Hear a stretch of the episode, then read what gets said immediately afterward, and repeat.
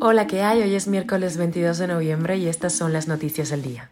Esto es Cuba a Diario, el podcast de Diario de Cuba con las últimas noticias para los que se van conectando llegan las sanciones de Estados Unidos para quienes operan vuelos charter de Cuba a Nicaragua.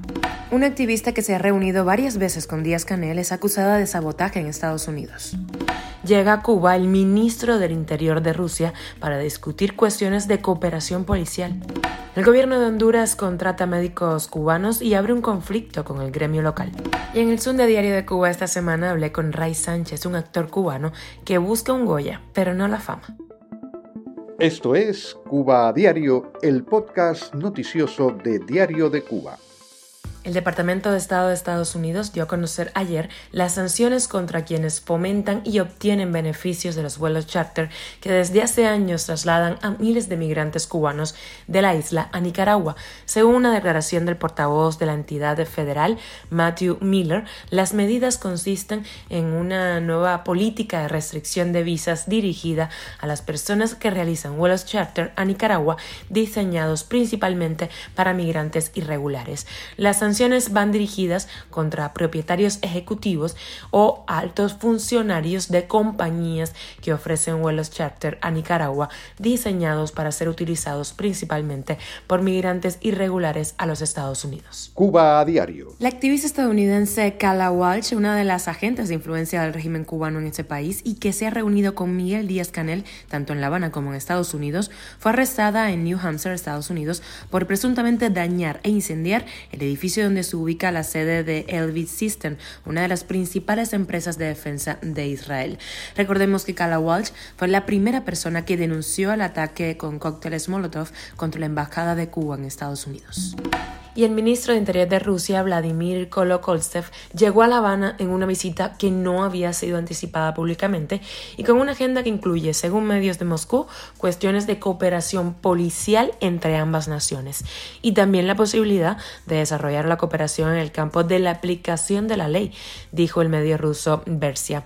La nota no indica si aparecerá en la agenda el tema de los cientos de mercenarios cubanos reclutados en la isla para participar en la invasión de Ucrania bajo contrato con las Fuerzas Armadas de Rusia.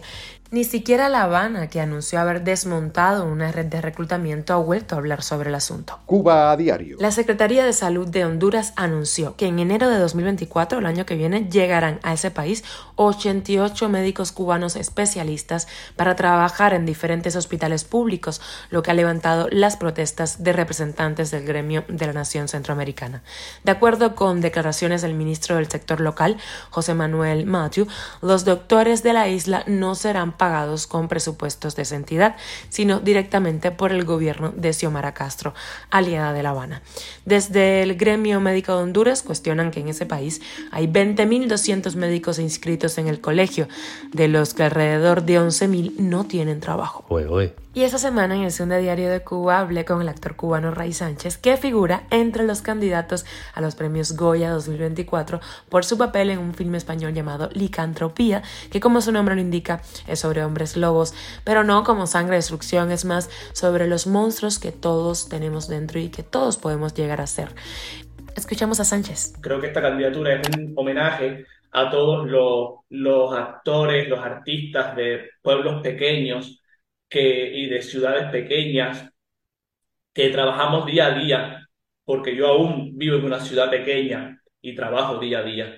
Entonces creo que esto es una, un homenaje a los que trabajamos en ciudades pequeñas y trabajamos en colegios, con niños, con adultos, los que hacemos pasacalle, los que no, no solo los grandes actores y artistas que trabajan en la televisión y en las telenovelas y en los cines, eh, son artistas. O sea, también existen artistas que trabajan en pueblos, en colegios, y creo que esto es una, un homenaje, un, un premio a todos nosotros que venimos de, de pueblos pequeños y que no nos y no nos rendimos. Él vive en España desde 2019 y dice que ha encontrado en el sur, en Almería, su lugar en el mundo. Esto es Cuba a Diario, el podcast noticioso de Diario de Cuba, dirigido por Wendy Lascano y producido por Raiza Fernández. Muchísimas gracias por informarte en Cuba a Diario. Te recuerdo que estamos contigo de lunes a viernes. Yo soy Wendy Lascano, te mando un beso enorme.